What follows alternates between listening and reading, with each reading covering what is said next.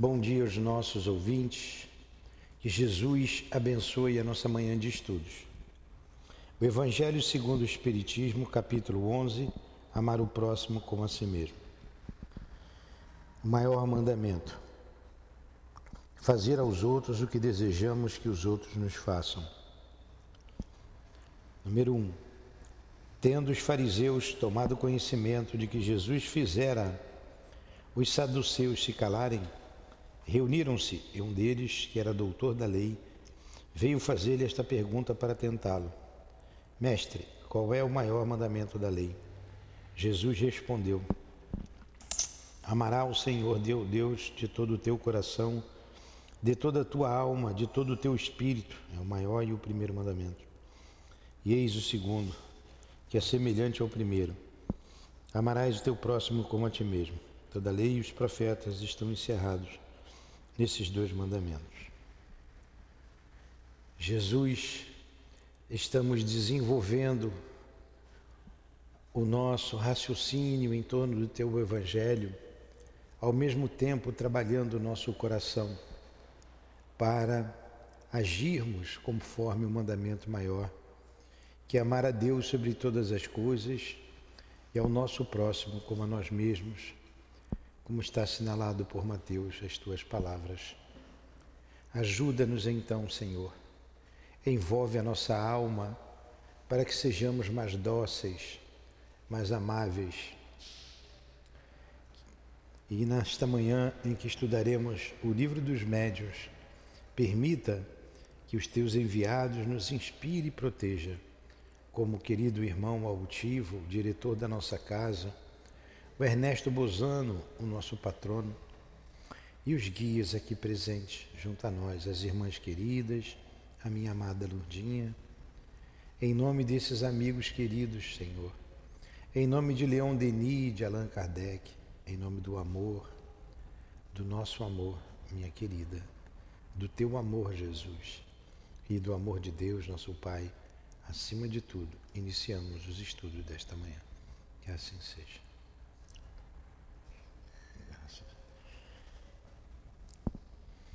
Então vamos lá. A gente vai agora estudar mediunidade nos animais. Evocação dos animais. Pode-se evocar o espírito de um animal?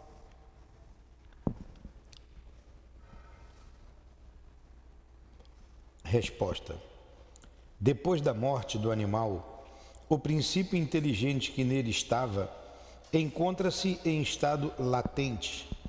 Ele é logo utilizado por certos espíritos encarregados disso para animar novos seres, nos quais ele continua a obra de sua elaboração. Assim, no mundo dos espíritos não há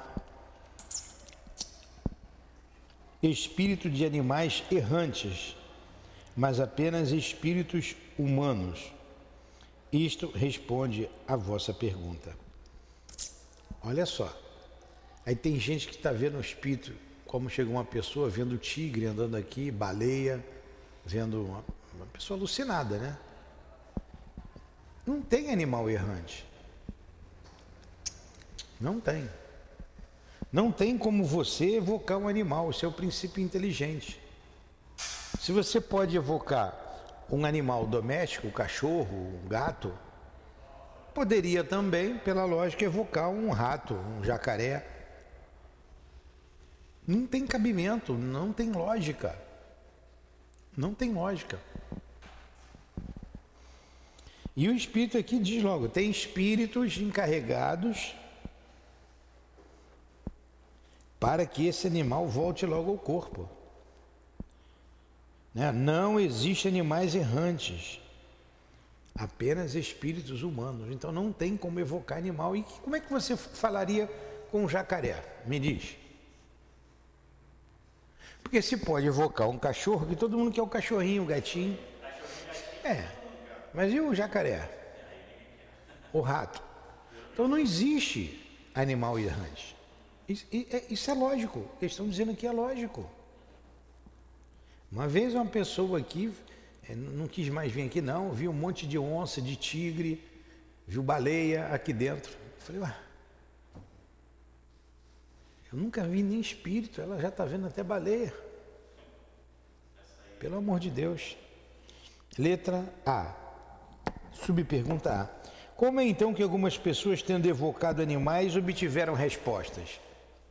Hein? Olha que resposta bonita. Evocai um rochedo e ele vos responderá.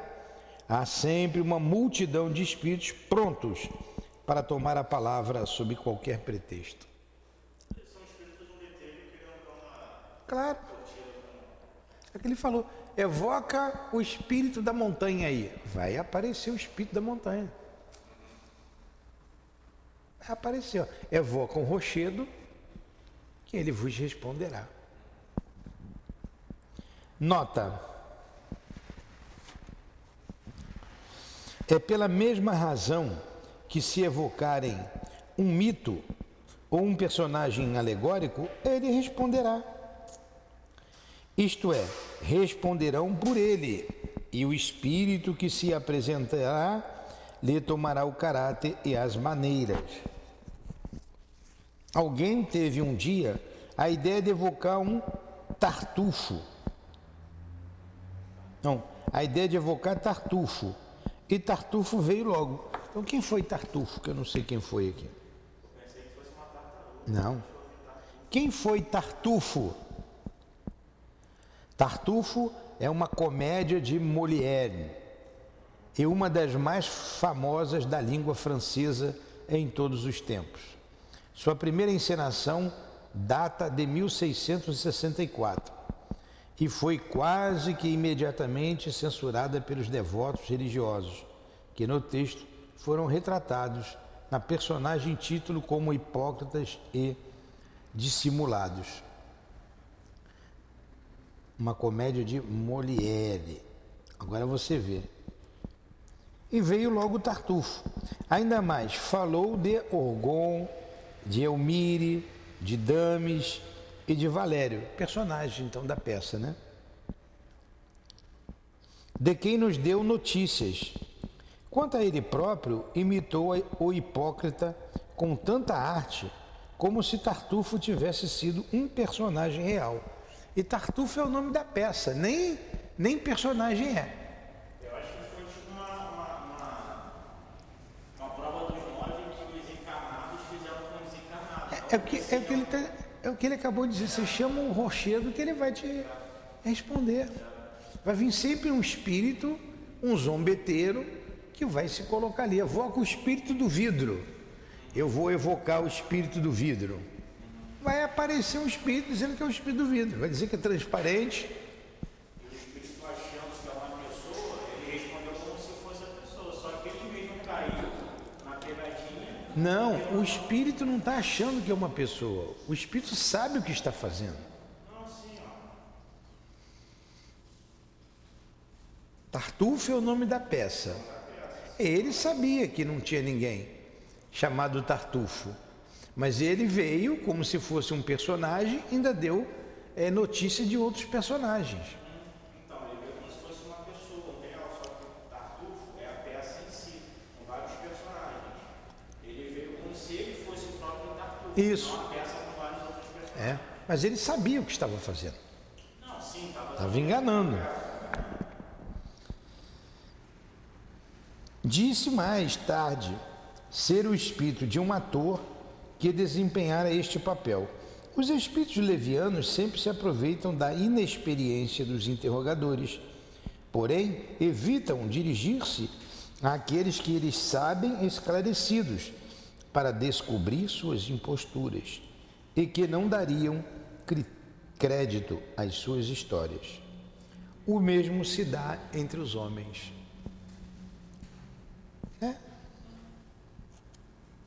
Pode-se evocar animal? Vocês que chegaram agora, pode? Hein, Dona Maria? Posso evocar o espírito de um animal? Meu gatinho morreu, vou evocar e vou chamar o espírito do gatinho. Pode? Pode. E como é que ele vai se apresentar aqui para mim? Miau, miau, miau, miau. Pode-se evocar o espírito do animal? Claro que não. Claro que não. Não. Não. Não. Não. Não existe animal, é o princípio inteligente errante. Você não podia também evocar o espírito da árvore, o princípio inteligente da jaqueira. É, é um absurdo essa ideia. Então não pode. Eles voltam logo ao todo. Aí ele perguntou: como é que algumas pessoas que evocaram animais tiveram resposta? Ele respondeu, dizendo: ah, evoca um, um rochedo, uma pedra, que a pedra vai te responder. Vai ter sempre um espírito zombeteiro dizendo que é o espírito da pedra, do rochedo, sei lá de que, da árvore. Mas não.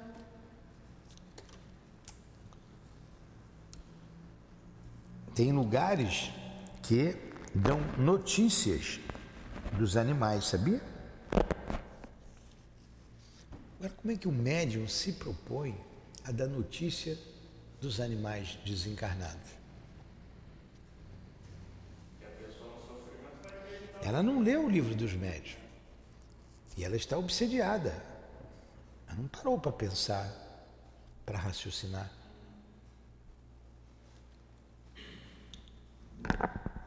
Um senhor tinha em seu jardim um ninho de pintacilgos, um passarinho, sabe? Pelos quais se interessava muito. Isso é até engraçado isso aqui. Um dia o ninho desapareceu.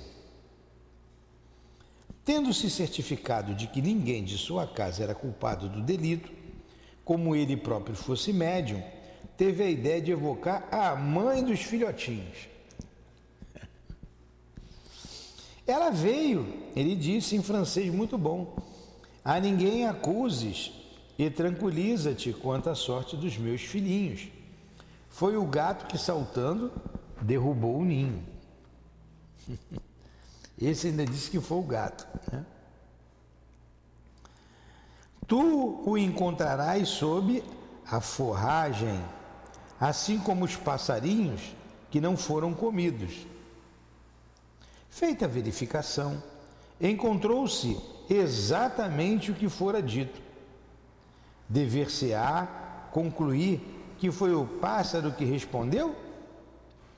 Certamente que não, mas simplesmente um espírito que conhecia a história. Isto prova como se deve desconfiar das aparências e como é certa a resposta acima. Evocai um rochedo, ele vos responderá ver mais atrás no capítulo da mediunidade nos animais. Agora você vê, o ninho de passarinho sumiu.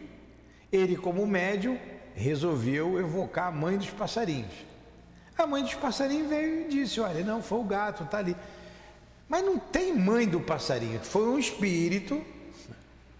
Ele conhecia a história, como ele colocou aqui, também não era mal, né? Mas era debochado, né? Ainda respondeu em francês. É, ainda respondeu em francês. Agora, o passarinho vai falar em francês, pô?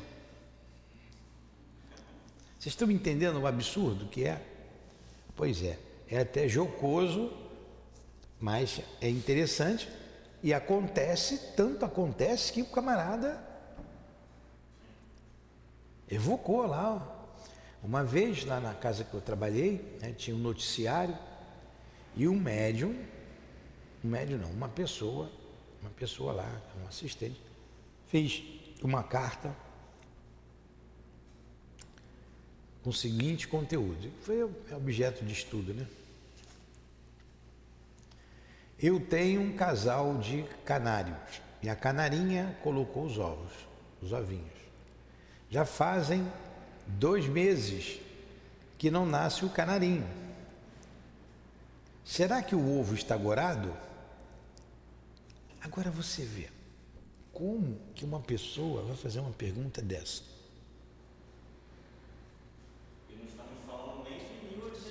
Não. Então você vê como são as cabeças ainda. Uma pessoa simples, né? Ignorante, simples. Vocês sabiam? É. Mas é uma pergunta que Alguém de bom senso não vai fazer. Mas não perguntou, pelo menos não perguntou a mãe dos canarinhos, né? Perguntou um espírito. É, é, é cabeça. Cabeça de gente. Vamos lá, vamos continuar aqui com os animais.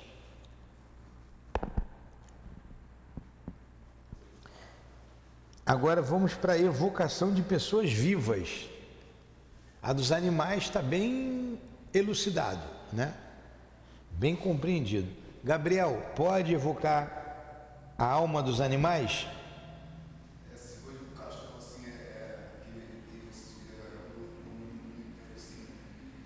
Não, Gabriel, não pode. Não tem o princípio inteligente, falei até a alma dos animais, mas tudo bem. O princípio inteligente não fica na erraticidade. Os espíritos colocam logo para botar num corpo novamente. Não tem. Não pode evocar. Vamos lá. É que não pode, você evoca. Apareceu um espírito qualquer se dizendo um animal. E da pessoa viva, o que, que vocês acham? Eu posso evocar o espírito é, da, de alguém que está vivo? Pode. Pode ou não pode? Pode, é só a gente dormir. A gente, quando dorme, não sai do corpo. Se a pessoa estiver dormindo, você evoca, ela pode vir ou não. Se ela quiser vir, ela vem.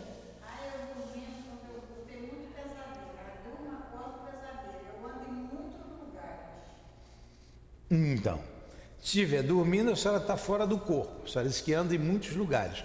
Aí eu evoco a senhora, eu chamo a senhora aqui para falar comigo através do médium. Pode, a senhora pode vir, é desde que esteja dormindo, o corpo em repouso.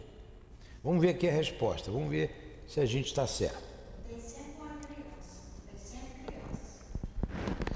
A encarnação do espírito constituirá um obstáculo absoluto à sua evocação?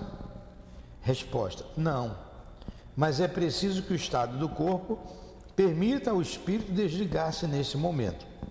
O espírito encarnado vem com tanto mais facilidade quanto no, o mundo onde se encontra for de ordem mais elevada, porque lá os corpos são menos materiais.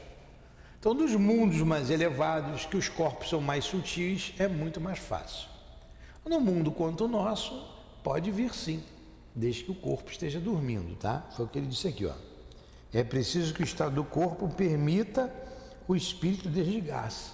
E só tem uma maneira, quando você está dormindo.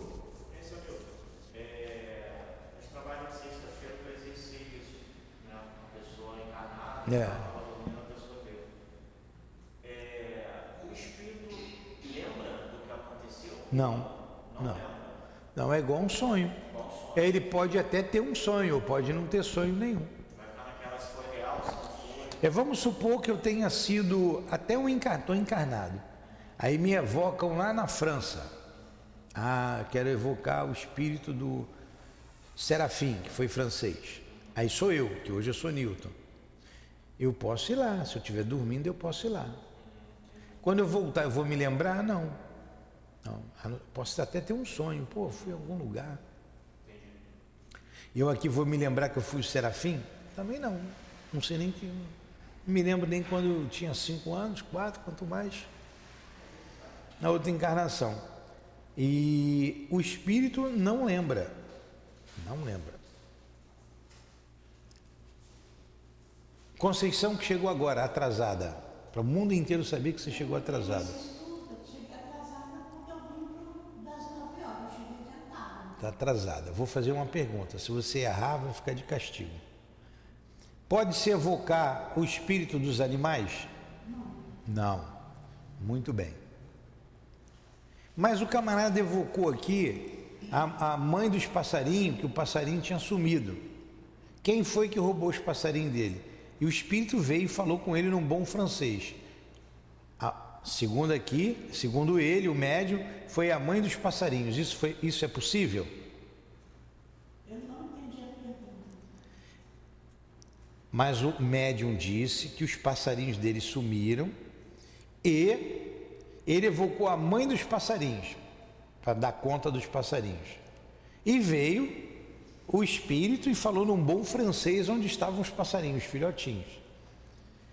Foi a mãe do passarinho que falou? Não. Espírito zombeteiro. Espírito zombeteira. É porque a Conceição estuda, vocês estão vendo? Ela sabe. E a alma de uma pessoa viva pode ser evocada? Ela vem? Pode vir. Em que circunstância? Se estiver dormindo, ela vem. Tá aí. 10, nota 10. Muito bem.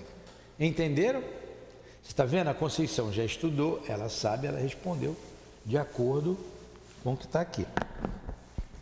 Vamos lá. Pode, pode se evocar o espírito de uma pessoa viva? Resposta: Sim, Conceição até respondeu, visto que se pode evocar o espírito encarnado. O espírito de um vivo também pode, nesses momentos de liberdade, apresentar-se sem ser evocado. Isso depende da simpatia pelas pessoas com as quais se comunica. Entenderam? Não precisa nem evocar, eu estou dormindo. Aí eu tenho uma- um grupo de pessoas que estão em trabalho, eu tenho muita simpatia para aquele grupo e eu posso aparecer lá para ajudar, para responder alguma coisa. Pode acontecer. Como espírito imortal que eu sou, vamos supor até aquilo que eu falei da França. Vamos supor que eu tenha sido japonês na outra vida. Foi o Tamoko Yakasaki. Vivi lá em Tóquio. E lá em Tóquio, 10 horas da noite, 11 horas da noite, tem um grupo mediúnico, 10 horas da noite não, é, de tarde, né? 3 horas da tarde, eles estão lá reunidos e vão e me evocam. Mas eu já estou encarnado. 3 horas da tarde lá é 3 horas da manhã aqui. Eu estou num sono profundo, eu posso ir lá. Posso ir lá, posso dar comunicação, posso ir até sem ser chamado. Eu conheço muito bem aquele grupo, aquelas pessoas, tenho simpatia. Então vamos lá. Em que estado se encontra o corpo da pessoa cujo espírito é evocado? Ele dorme, é a resposta, ou cochila, é quando o espírito está livre, somente nessa condição. O corpo poderia despertar enquanto o espírito encontra-se ausente? Resposta: não. O espírito é forçado, forçado a voltar para a habitação. Se nesse momento conversa convosco, deixa-vos, muitas vezes, vos diz o motivo. Ele percebe que vai acordar, que algum vai acordá-lo, ele volta para o corpo. Não tem como o corpo despertar sem espírito. É a mesma coisa, a gente está aqui de noite no trabalho da casa, de madrugada, e você desperta para ir ao banheiro, motivo qualquer, você acorda. Você estava trabalhando, você vai sumir de repente, vai para lá. Mas você já sabendo disso, você olha, já, o corpo vai despertar, tá? Eu vou ter que sair já já. O corpo está despertando, é a necessidade fisiológica. Vou lá, já volto. Aí eu, pumba, sumo daqui, eu acordo, eu estou no corpo, vou no banheiro, volto para dormir. Velho acorda de madrugada para ao banheiro, né? Uma, duas vezes, aí volto para dormir. Aí durmo, apago, venho para o trabalho de novo. Não tem como meu corpo lá acordar e eu ficar aqui. Entenderam? Até na bicorporeidade que a gente estudou lá, é a mesma coisa. Como é que o espírito do encarnado aparece em dois lugares? O corpo dorme, ele vai em outro lugar. Como aconteceu com Santo Antônio de Pádua e com Santo Afonso de Luguore, lá no início do livro dos médios que nós estudamos. Como estando o espírito ausente do corpo, é avisado na necessidade de sua presença, que a gente acabou de falar. Como é que pode? Se o espírito não está lá no corpo, como é, que, o- como é que ele é avisado da sua presença? No exemplo que eu dei, levantou para ir ao banheiro de madrugada. Como é que ele sabe disso? O espírito nunca está completamente separado de um corpo vivo e a qualquer distância que se transporte, mantém-se a ele ligado, através de um elo fluídico que serve para chamá-lo. quando isto é necessário. Este elo só é rompido com a morte. Claro, você está ligado ali pelo elo, pelo cordão fluídico, cordão de prata, que é o perispírito. Você está ligado ao corpo. Qualquer necessidade do corpo você sabe, você sente. Né? Às vezes eu estou dormindo, aí fico apertado para ir ao banheiro. Eu falei, não, vou dormir um pouco mais. Aí a necessidade, vai, falei, não, vou logo. Aí levanto. Mas eu já estou ali. E às vezes eu volto e apago de novo. Quer dizer, eu esqueço de tudo. Eu volto para o trabalho que eu estava. Volto para o que eu estava fazendo. Porque o espírito é um. O, o, o espírito é tudo, o corpo é um instrumento. É um instrumento. Para eu utilizar um instrumento, eu tenho que estar com ele. Nota: este elo fluídico foi frequentemente percebido por médiuns videntes. É uma espécie de rastro fosforescente que se perde no espaço e na direção do corpo. Alguns espíritos disseram que é através disso que eles reconhecem os que pertencem ao mundo corporal. Então, lá no mundo espiritual, como é que eles vão saber se eu estou vivo ou se eu estou morto? É pelo cordão fluídico. Todo mundo tem ali um rastro de luz. É. Agora você vê, né? Eu quando estava começando, querendo entender a doutrina espírita, lendo isso aqui, eu fiz uma pergunta.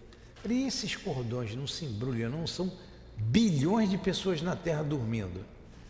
um monte de, de não bola linha, não, igual soltava pipa, né? Quando era garoto, igual linha de pipa. Claro que não, né? É, é óbvio que não. Né? Você está ligado, você vai, pode estar tá outro, não tem um colado no outro, cada um. É.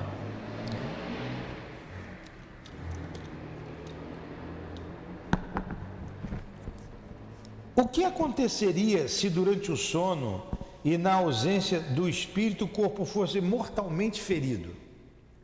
Ó, você está dormindo, aí entrasse um ladrão lá e te matasse, te desse um tiro. O que, que aconteceria com o espírito? O que, que aconteceria? Olha o que ele disse aqui. O espírito seria avisado e retornaria antes que a morte fosse consumada.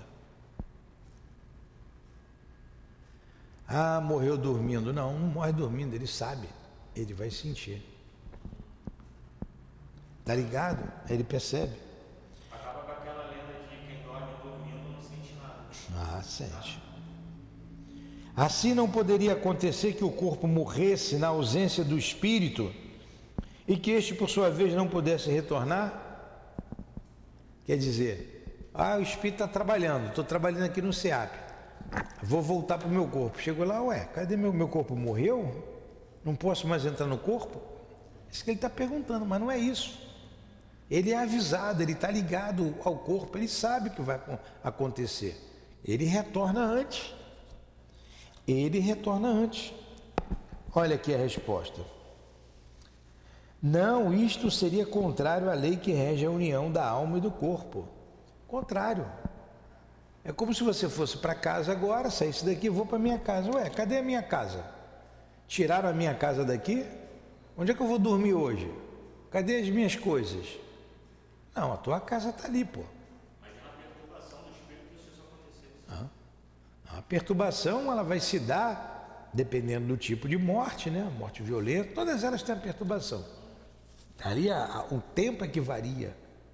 Né? O tipo de morte influencia a crença, a vida da pessoa.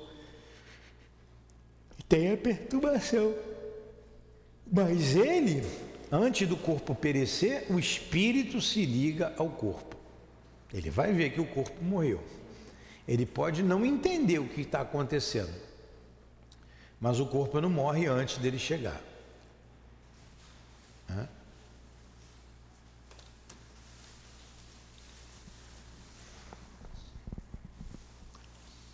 Letra A. Assim não poderia acontecer que o corpo morresse na ausência do espírito e que este, por sua vez, não pudesse retornar? Acabei de explicar, não é isso? Resposta: Não. Isso seria contrário à lei que rege a união da alma e do corpo. Letra B. Mas se o golpe fosse dado subitamente de improviso, como eu falei, um tiro de repente, O espírito seria avisado antes que o golpe mortal fosse dado. Então não tem como, ele vai sempre saber.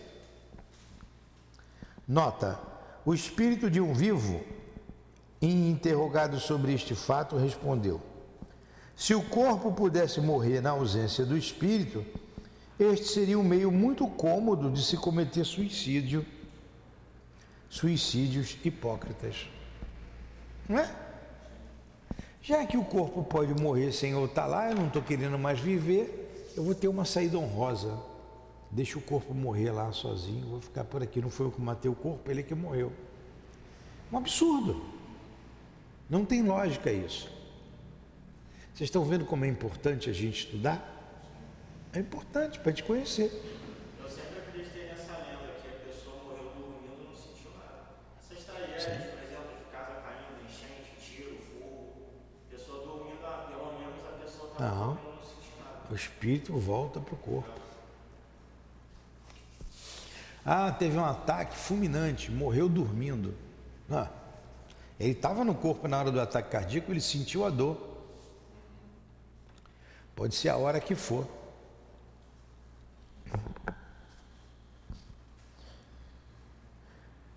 O, es- nota, o espírito de um vivo, a gente já leu a nota, né? 42. Espírito, o espírito de uma pessoa evocada durante o sono é tão livre para comunicar-se quanto o de uma pessoa morta? Claro que não, né? Tem a matéria, ele está ligado à matéria, sempre tem uma dificuldadezinha. Resposta: Não, a matéria sempre tem uma influência, maior ou menor, né? Mais ou menos, como ele botou. Nota: uma pessoa que se achava neste estágio, nesse estado, e a quem se dirigia esta pergunta respondeu: Estou sempre acorrentada à bola de ferro que arrasto comigo. Corpo. Letra A. Neste estado, o espírito poderia ser impedido de vir porque se encontra em outra parte? Resposta: Sim. Pode acontecer que o espírito esteja num lugar onde lhe agrada permanecer e então não atende à evocação, principalmente quando ela é feita por alguém que não o interessa. Então esse espírito aqui foi evocado lá, né, por Kardec. Aí outra pessoa chama ele também em outro lugar. Ele não vai, está num lugar melhor, está conversando com Allan Kardec. Eu vou sair daqui. Ainda mais se for pessoas que não têm nenhuma ligação. Mas, tem, mas é, o magnetismo do evocador influencia no chamado, Ele vai perceber. Ele vai perceber, mas ele vai ou não. é. É, livre. A gente já viu, quando você evoca um espírito, ele pode vir. Tema aqui de, de algumas aulas, poucas aulas atrás. Ele pode vir ou não. Vários são os fatores que faz com que ele não venha. Um deles é a vontade dele. Ele não quer. Ele não quer. Eu contei que o Humberto de Campos contaria através do Chico, né, numa conversa no mundo espiritual, o espírito evocado, um amigo falou, estão te chamando. É. Ele olhou e, mas não vou mesmo. São meus parentes lá, estão brigando por causa dos meus bens, estão me chamando lá para falar de bem, deixa eles para. Nunca ligaram para mim, agora estão me chamando por quê? Mas não vou mesmo, continuou conversando. Não quis nem falar com os parentes.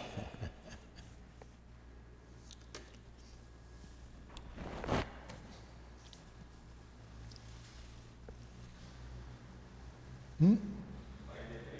43, né? Será absolutamente impossível evocar o espírito de uma pessoa acordada? Resposta: Embora difícil, isto não é absolutamente impossível, pois se a evocação produz efeito, pode acontecer que a pessoa adormeça. Mas o espírito não pode comunicar-se como espírito, senão em momentos em que a sua presença não seja necessária atividade inteligente. Então, por exemplo, estão me chamando ali, no centro ali da esquina. Estou aqui dando aula, fazendo alguma coisa. Está chamando, chamando, eu vou dar uma. Eu tenho que, tenho que dar uma sonolência.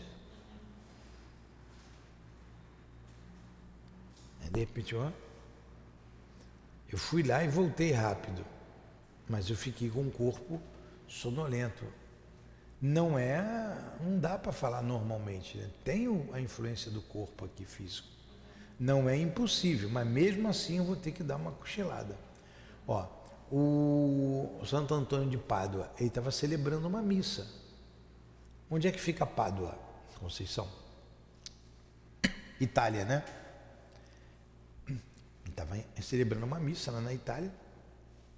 Nós lemos lá atrás, está aqui no, em Pádua.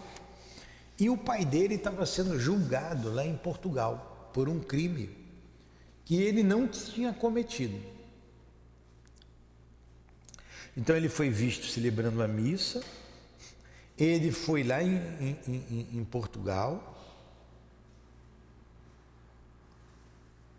ou estava em Portugal, foi em Pádua, está ali. Estava em Pádua e foi em Portugal. Defendeu o pai, o pai foi absorvido. A igreja o canonizou por causa disso, que ele era visto em dois lugares. Ele voltou. Com certeza, ele deu uma cochilada na missa. Ali, na, na, eu, quando era criança, eu ia à igreja lá em Marechal Hermes, eu era católico, e a missa lá. Tinha um padre velhinho, ele celebrava a missa sentado. Sentava, igual às vezes eu estou ali na desobsessão, sentado conversando. Aí estava falando, de repente, dava uma, uma cochilada. Daqui a pouco ele voltava, meus irmãos, aí ficava, voltava a falar. Então, com certeza foi o que aconteceu com Santo Antônio de Pádua. Deu uma cochilada, foi lá, resolveu o problema e voltou. Tá?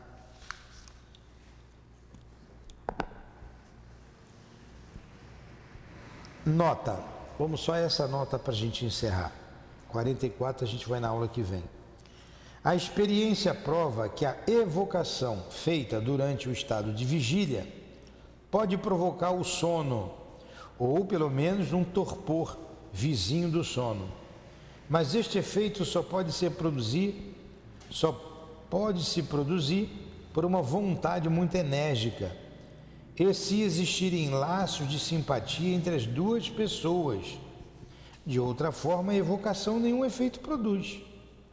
Mesmo no caso em que a evocação poderia provocar o sono, se o momento for inoportuno, a pessoa não querendo dormir oporá resistência e se ela sucumbe, seu espírito ficará perturbado com isso e dificilmente responderá.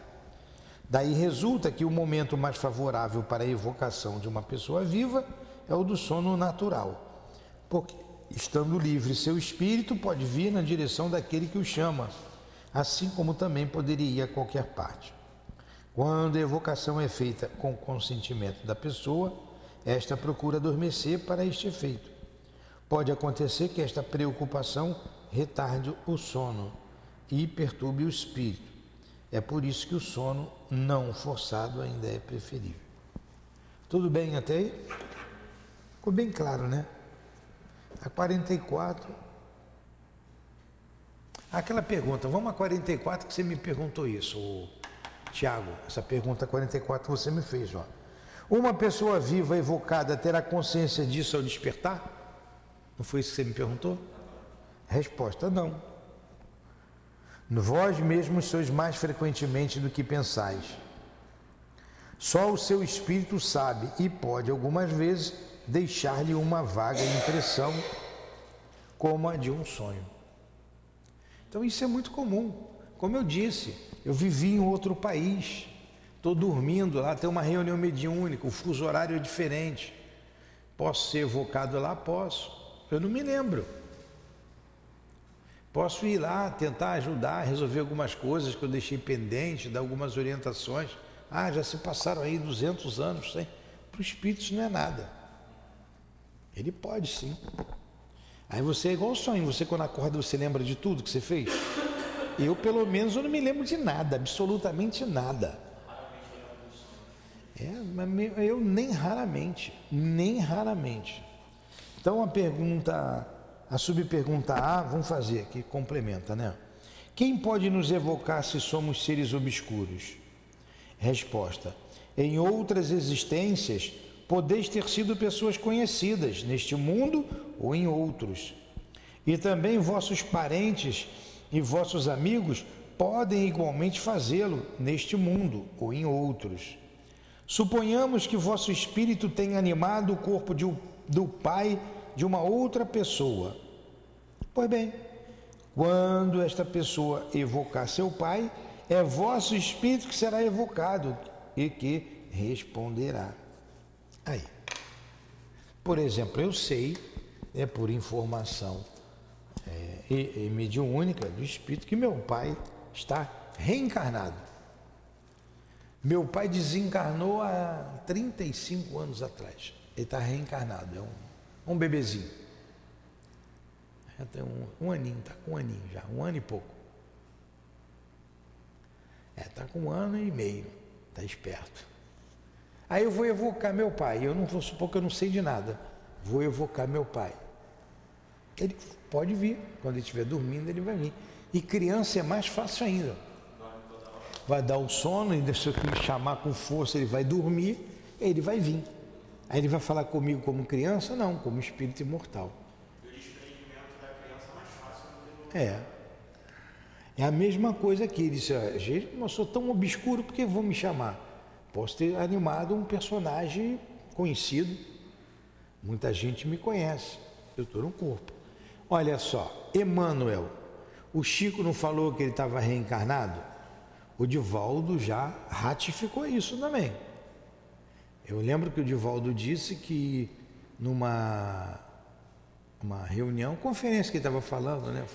Na hora acabou lá a reunião, a reunião que ele fez, a palestra, as pessoas foram lá pedir autógrafo, levando o livro. Disse que foi um rapazinho lá, pediu, deu, ele deu o autógrafo, o rapaz foi embora. Depois que ele foi embora, a Joana de Anjos falou para ele, ó, esse aí é o Divaldo, esse aí é o Emmanuel. Agora, quanta gente ora pelo Emmanuel? Eu vejo a Gracildes aqui, o livro do, dos Espíritos, o patrono é Emmanuel. Era que o nosso Emmanuel possa vir nos inspirar. Quanta gente deve evocar o Emmanuel, né? Que, ó. Ah, então vamos, aí está reencarnado. Ele vai vir? Ah, ele é o patrono aqui do estudo, ele vai vir? Não pode. Ele pode até vir em determinados momentos, mas outro espírito substituiria. Por quê? Ele é um espírito bom, um bom espírito, deixou um trabalho muito grande, teve a necessidade de reencarnar.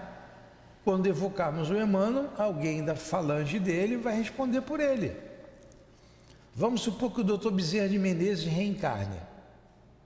Muita gente chamando o doutor Bezerra de Menezes. Doutor Bezerra de Menezes vai ter, uma falange muito grande. A falange de Santo Antônio de Pádua. E por aí vai. Né? A gente não sabe.